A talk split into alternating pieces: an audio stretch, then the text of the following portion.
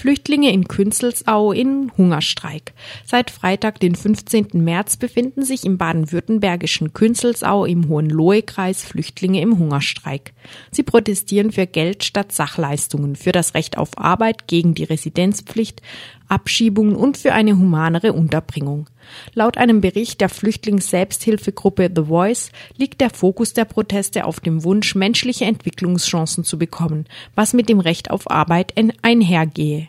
Wir wollen keine soziale Hilfe. Wir sind fähige Menschen mit dem Wunsch, Verantwortung für uns selbst übernehmen zu können.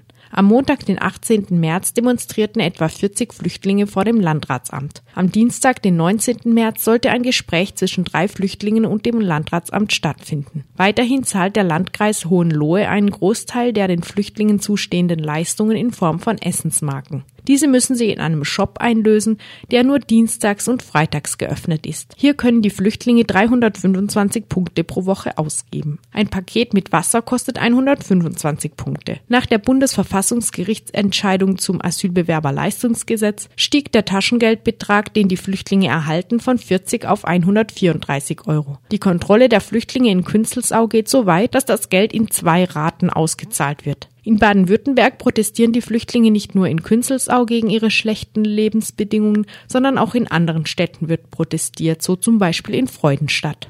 Gericht weist Klage des unkommerziellen Freiraums Zelle aus Reutlingen gegen Gaststättenkonzession zurück. Das seit über 40 Jahren bestehende selbstverwaltete Zentrum Kulturschock Zelle in Reutlingen ist in seiner Existenz bedroht. Die Stadt möchte der Zelle auf bürokratische Weise den Garaus machen. In einer Verfügung verlangt die Stadt Reutling eine Gaststättenkonzession vom unkommerziellen Freiraum. Am Mittwoch, den 20. März um 9 Uhr fand vor dem Verwaltungsgericht in Sigmaringen die mündliche Verhandlung über die Rechtmäßigkeit der städtischen Verfügung statt. Über 50 Unterstützerinnen der Zelle waren angereist. Diese wurde gleich von Göppinger Polizeieinheiten in Empfang genommen. Da der Gerichtssaal nicht für so viel Öffentlichkeit ausgelegt war, mussten einige draußen bleiben. Sie hielten eine spontane Protestdemo ab. Nur einen Tag später, an diesem Donnerstagmorgen, wurde die Gerichtsentscheidung bekannt. Die Klage der Zelle gegen die städtische Allgemeinverfügung nach einer Gaststättenkonzession wurde abgewiesen, eine Berufung allerdings zugelassen. Zum weiteren Vorgehen und der Frage, ob Berufung eingelegt wird, erklärte Simon Bauer aktiv in der Zelle gegenüber Radio Dreieckland. Also wir sind gerade noch am Prüfen, wie das alles abläuft, aber ich persönlich zumindest bin sehr dafür, weil ich das für eine grundsätzliche Entscheidung halt, die eventuell auch Auswirkungen auf mehrere andere Häuser haben könnte, und ich will mich nicht so einfach abspeisen lassen. Für mich ist das Thema noch nicht geklärt. Und äh, ja, ich würde sagen, der Kampf geht weiter und wir gehen auch zum VGH in Mannheim. Neuer Standort für Flüchtlingslager in Freiburg. Wieder einmal abgelegen im Industriegebiet. Für 70 bis 75 Flüchtlinge sollen im Industriegebiet Nord Container aufgestellt werden. In der Mooswaldallee 10, völlig abgelegen in einem reinen Industriegebiet, soll bis zum Sommer gebaut werden. Ein weiterer Standort soll noch ausgesucht werden. In Haslach-Heid und im Gewerbegebiet Süd bestehen allerdings Einsprüche von AnwohnerInnen. Die Stadtverwaltung kündigt des Weiteren an, 600.000 Euro für die bauliche Renovierung der bestehenden Wohnheime aufwenden zu wollen. Behelfsbauten sollen perspektivisch durch feste Gebäude ersetzt werden. Auch sollen Flüchtlinge, die im Wohnheim wohnen, perspektivisch die Möglichkeit bekommen, in Wohnungen umzuziehen. Bisher lief die Politik der Stadt Freiburg allerdings in eine ganz andere Richtung.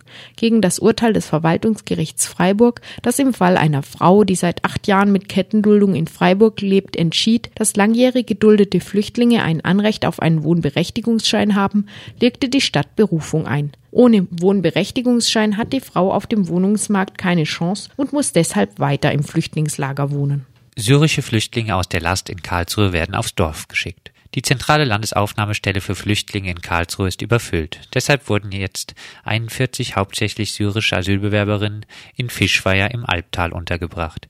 Fischweier liegt zwischen Bad Herrenalb und Karlsruhe. Zur Situation in Fischbach erklärte Leo vom antirassistischen Netzwerk in Baden-Württemberg gegenüber Radio Dreieckland. Das Problem in Fischweier ist, dass Fischweier ja eine ziemlich kleine Siedlung ist. Also das sind circa vier Häuser und da gibt es ja noch so ein Kieswerk auf der anderen Straßenseite. Das Asylbewerberheim ist dann eben eins von diesen vier wenigen Häusern dort in der Siedlung, also eine S-Bahn-Anbindung gibt. Allerdings, wenn man halt mal die 212 Euro Taschengeld, die die Flüchtlinge zugesichert kriegen, in Relation setzt mit den, äh, zu den Fahrpreisen von der KVV, und der Notwendigkeit, dass die halt ja sich bewegen müssen und irgendwie mobil sein müssen, ja, sieht die Lage halt nicht so gut aus.